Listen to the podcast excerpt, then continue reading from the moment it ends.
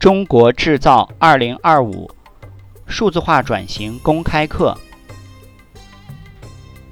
第十章：数字化转型的策略是什么？成功的数字化转型并非始于技术，相反，他们专注于以客户为中心的目标来彻底改革组织，因此没有单一的剧本可以参照。但是，数字旅程中一个共同主题的是人才是驱动他们的动力。他在改造二手车零售商时，组建了一个包括产品经理、首席开发人员、工程师和用户体验专家的内在产品团队。这些团队以客户为中心来构建新产品。这些动作虽然有必要，但是如果没有被真心接受，这些步骤将不起作用。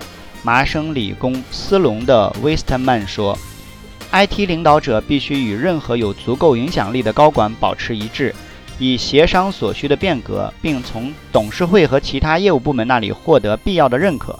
这些合作伙伴可以是首席数字官或首席营销官，然后首席信息官和他们合作伙伴必须循环引入产品经理和其他职能主管，以构建旨在提高客户参与度的数字服务。”数字化转型是方法，而不是目的。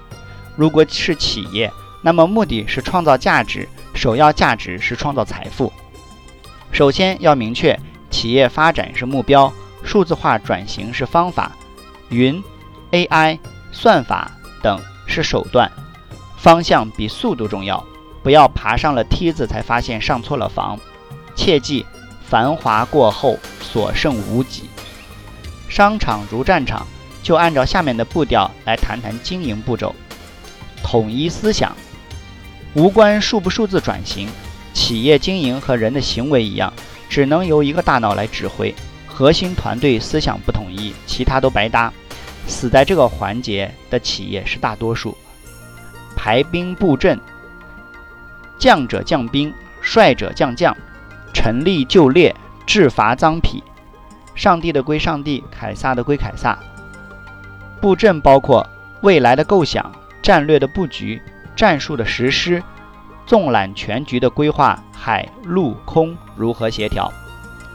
陈立就列，意思是贡献财力，担任相应的官职，出自《论语记事》。制罚赃匹，意思是赏罚赏罚褒贬，出自《三国志·蜀志·诸葛亮传》。知己知彼，这句大家都懂。就举一个例子，为什么别人家用华为云，只是因为今年的推广政策导致价格优惠了吗？自己家为什么买了付费的 Oracle 部署在阿里云还总出状况？不知道是腾讯云跟 Oracle 已经合作，阿里云又不想失去 Oracle 数据库这个市场，就推出了高度兼容的产品。至于该产品是否能真正替代 Oracle 数据库，就不得而知了。有勇有谋。从另外一个角度来讲解，工业1.0、2.0、3.0都持续了近一个世纪的时间，而工业4.0这个概念最早是德国在2013年汉诺威工业博览会上正式推出的。2015年5月，国务院正式印发《中国制造2025》，部署全面推进实施制造强国战略。那么，智能化时代序幕才刚刚拉起，要现在做一个决定去压住未来数十年的发展，这需要大勇敢和大谋略。枪林弹雨，战争的残酷就在于只流血不流泪，你死我活。在这场数字化转型的竞企业竞争中，拼的是智慧和执行，抢的是时间和人才。大获全胜，一将功成万骨枯。马云说：“今天很残酷，明天更残酷。”后天会很美美好，但绝大多数人都死在明天的晚上。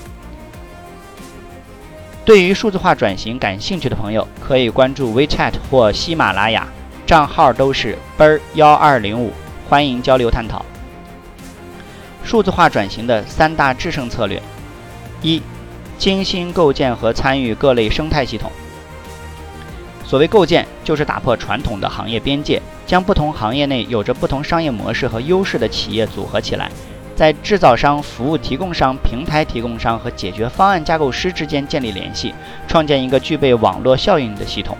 数字巨头在这方面具有天然优势，这也是为什么现在数字巨头的商业版图一直在各个行业进行扩张。参与则是你根据你的核心优势与其他企业建立联系，创造出比单打独斗更大的价值。微软、苹果、谷歌的辉煌要归功于他们在个人电脑、智能手机、搜索引擎等生态系统中扮演着创建者的角色，而诺基亚手机的失败也是参与智能手机生态系统的决策失误不无关系。三个步骤帮你设计出第一个制胜策略。首先，定义与企业相关的生态系统组合，不管处于哪个转型的哪个阶段，一个企业都。不会仅处于一个明确的定义的生态系统中，而是位于一组相互关联的生态系统组合中，尽力找出这个组合中的所有生态系统。其次，明确企业在每个系统中的定位。对于每个系统，不管是成为构建者还是作为参与者，终究会有一个角色。努力想为每个生态系统的构建者，并不是一件好事。必须认真思考，你想成为哪个领域的构建者，哪个领域的参与者。决定数字化商业战略的不是企业所尝试过的技术或者已掌握的技术，而是清楚地表达企业在传统行业和数字前沿领域交叉点上所形成的复杂而动态变化的生态系统系统中所扮演的角色。在不同的发展阶段，参与者和构建者的角色是变化的，是动态的。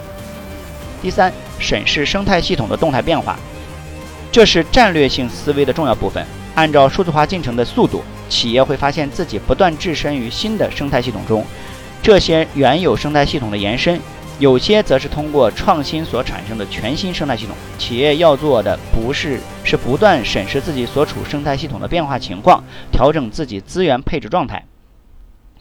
二、制胜策略二：合纵连横，竞争对手及潜在盟友。在不断进化的生态系统中，企业之间的关系是流动和动态的。没有永远的竞争对手，也没有永远的合作伙伴。竞合理论已经提出很多年了，在数字时代，这一理念更加凸显了价值创造、企业捕获与工业时代之间的差异。竞争是如何分割现有蛋糕，合作是如何联合起来做大蛋糕。竞合则是既要把蛋糕做大了，同时又要保证合作各方都能属于获得属于自己公平的那一份。同样是三个步骤，帮你设计出第二个制胜策略。一是确定组织内部的核心能力以及合作伙伴共创的目标，内部能力越强，越有可能吸引到实力更强大的合作伙伴，越容易获取到组织内部数字能力。当然，这不意味着需要与外部合作一起构建所有的能力。看清自己的能力清单，在领导者领域要掌握控制权，在参与者领域要找到让自己脱颖而出的方法。二是要选中关键能力转移到共创的区域。共创就是把互相依赖的原理和逻辑和互补专业领域的尊敬结合起来。企业需要思考如何整合自身资源，并与具有卓越数字能力的合作伙伴展开合作，在共创区域创造价值。在此之前，如何能让具有卓越数字能力的企业成为你的合作伙伴？你需要回答这几个问题：他们为什么要与你合作？你能为合作关系贡献什么独特价值？而这种价值是他们无处可寻的。三是管理核心能力的动态变化。十年前，移动互联网处于成长阶段；五年前，社交网络处于成长阶段；今天，智能家居和物联网正在蓬勃发展。尝试了了解合作伙伴，并重新定位你们的共创关系。虽然你可能希望维持现状，但你的合作伙伴在追求数字化目标时，可能希望将这种关系转移到其他领域。在发展竞合关系过程中，重要的是。何时进行交易，何时扮演领导者，何时扮演追随者，以及何时准备与他人合作共创能力。制胜策略三：利用强大的机器放大你的才能。自动化在不断增强我们的执行力，算法和分析行为在不断增强我们的决策力，人工智能和认知计算已经成为主流。我们正在一次重大的转变风口。在这个转变的过程中，强大的机器将会形成许多行业或者改变人类经济社会的基础。过去关联不高的各种概念，如机器学习、大数据、神经网络、人工智能、机器人等技术，正以某种具体的方式聚合在一起，为人类提供新的能力。策略三要求企业必须从人机组合的角度建立组织体系和人才结构，利用机器、利用机器人和人工智能的增强和放大人才的力量，建立并维持差异化的能力。数字化转型的六大战略举措：举措一，站立。建立成为数字化原生企业 （DNE） 的愿景。建立成为数字化原生企业的愿景，既掌握数字经济的特征，并把它们融入业务运营和企业文化的核心。数字化原生企业具有能够高速扩展业务和创新，以客户为中心，并充分武装员工，不断创新的同时，能够承担风险。技术和数据是生命线，能够实现更高的运营，创造新的基础，创造新的基于信息收入来源，不断提升客户忠诚度等特点。数字经济具有三大特征：一是信息如何使使用信息是成功的关键。二是消费者能参消费者参与和大规模是发展的基础。三是生态系统与核心知识产权同等重要。举措二：用新 ICT 技术探索改变企业传统的商业模式。根据 IDC 预测，至2020年，全球2000强企业中，50%企业大多数业务将取决于其创造数字化、增强产品、服务和体验的能力。中国1000强企业的50%也将如此。技术与业务如何结合？可以从以下六大框架展开：一是通过数字化扩展产品的产品和服务类别，如亚马逊音响；二是用数字化产品替代原有产品和服务，如胶囊胃镜。三是创新创造新的数字化产品和服务，四是用数字化转移价值主张，五是数字化创造新的客户体验，六是重组供应分销链或去中心化。举措三：评估数字化转型的成熟度和绩效。根据中国、全球、美国数字化转型的情况，可以将成熟度分为五个阶段。第一阶段是单点试验。是数字化入门者，第二阶段是局部推广，是数字化探索者，第三阶段是第三阶段是扩展复制，是数字化组织，第四阶段是运行管理，是数字化转型者，第五阶段是优化创新，是数字化颠覆者。中国相对于美国和全球而言仍比较落后，尤其在第四和第五阶段。在第四阶段，中国只有百分之十六，而美国将近百分之三十，全球也超百分之二十。在第五阶段，中国只有百分之零点九，全球平均百分之五左右，美国则是百分之六点九六点五。根据数字化转型面临的五大挑战，企业化原生企业、数字化原生企业该如何设置积分卡进行量化评估？可以从总体数字化转型、领导力转型、全方位体验转型、信息与数据转型、运营模式转型、工作资源转型五个维度展开。总体数字化转型可以分为产品服务创新率、客户价值主张、数据的资本化、流程服务有效性、工作和劳动力供给。领导力转型可以分为数字化智商、产品服务创新率、生态系统建设、数字化风险承受能力、核心业务数字转型份额等。全方位体验转型可以分为客户价值主张、客户的净净推荐值、体验与个性化能力、单一的三百六十度客户视野。信息与数据转型可以分为数据的资本化、市场数数据市场。应用编程接口、APIs、隐私与治理等。运营模式转型可以分为数字化相关资产、IT 及业务的能力、产品生产生命周期、流程服务有效等。工作资源转型可以分为工作和劳动供给、员工净推荐值、员工的技术商数、创新的激励机制等。通过这些评估，最后找到差距和未来方向。如何建立新的绩效考核指标？CEO、CF 比较关心财务 KPI、业务 KPI、运营 KPI 三大指标。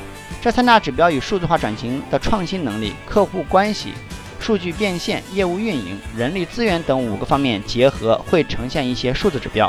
这些指标可以作为企业未来转型的参考。根据 IDC 的研究预测，创新能力的财务 KPI 到2020年，百分之四十的公司开。开支用于数字化转型举措，业务 KPI 到二零二零年，百分之八十的数字化转型企业举措被批准实施。运营 KPI 在过去三年中，公司每年在数字转型失败项目上花费少于百分之十。客户关系的财务 KPI 每年新增百分之二十以上盈利客户，且持续三年。业务 KPI 到二零一九年将客户 NPS 评分提高到五十到一百分。运营 KPI，在一年内增加百分之五十非盈利性产品的客户互动。数据面数据变现的财务 KPI，到二零一九年，平台战略推动与数字相关投资超过 IT 总投资的百分之二十五。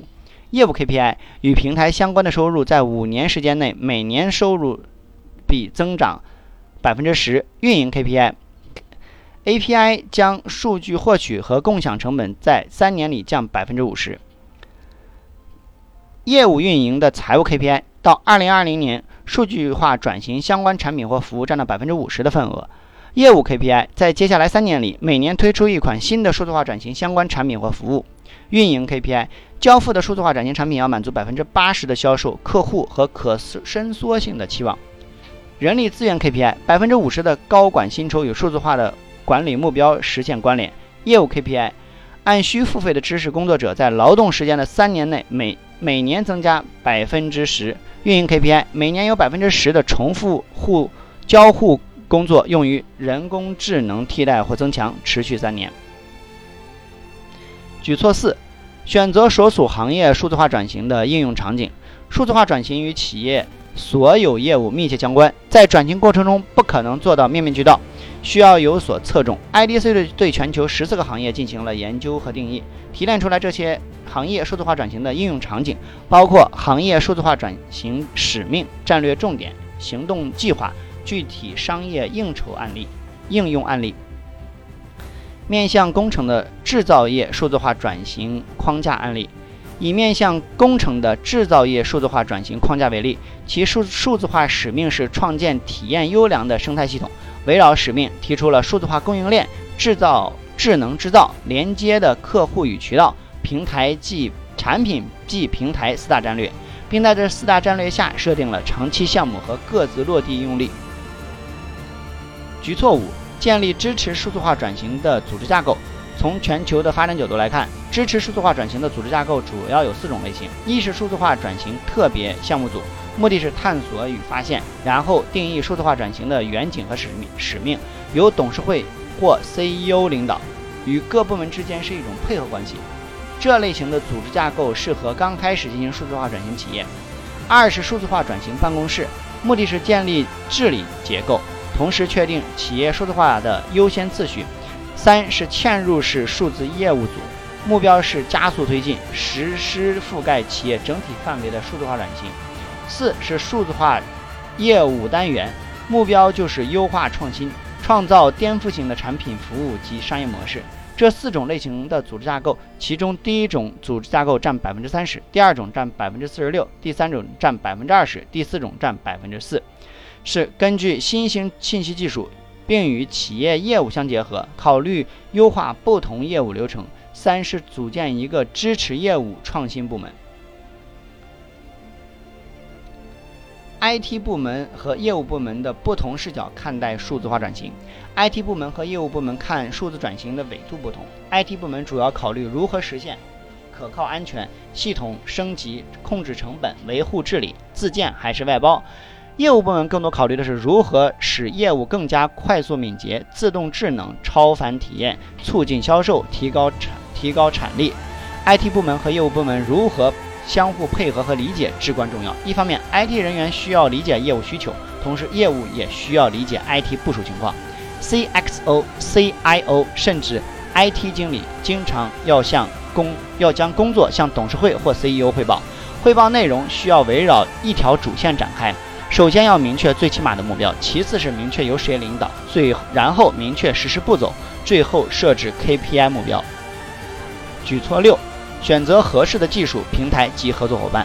选择合适的技术平台及合作伙伴，需要深入思考是否具有全球视野、技术实力、创新能力、行业经验等等。